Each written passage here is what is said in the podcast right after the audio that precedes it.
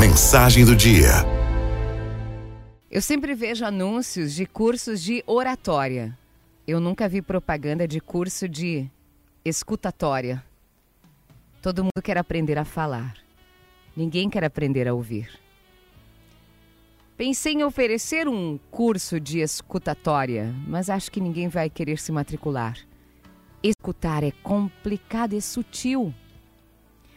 Parafraseio Alberto Caeiro.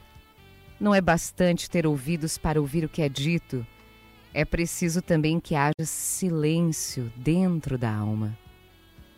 Daí a dificuldade. A gente não aguenta ouvir o que o outro diz sem logo dar um palpite melhor, sem misturar o que ele diz com aquilo que a gente tem a dizer. Os pianistas, antes de iniciarem um concerto, eles se sentam diante do piano e fazem um silêncio. Uma pausa. A plateia também. Todos ali em silêncio, preparando o coração à espera da música. Para mim, Deus é isto também, a beleza que se ouve no silêncio. Daí a importância de saber ouvir os outros, a beleza mora lá também. Outro dia eu fui ao Santuário Nacional de Nossa Senhora Aparecida e li numa das colunas internas do local o apelo.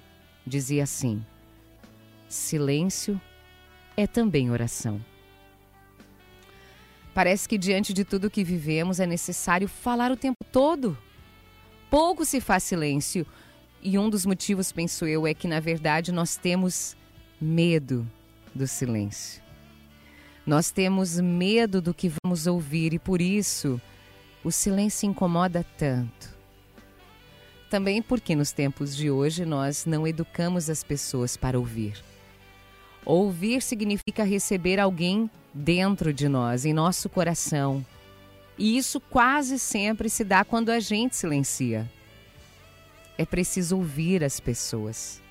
Não o que dizem delas ou o que imaginamos a seu respeito, mas escutá-las, dar tempo para a pessoa falar, parar o que estamos fazendo e olhar para a pessoa com a atenção que ela merece em silêncio.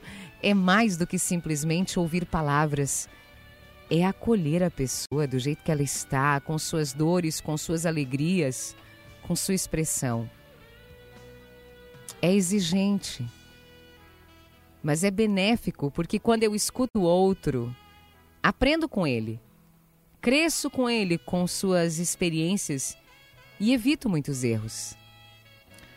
Não basta o silêncio de fora, é preciso o silêncio aqui de dentro.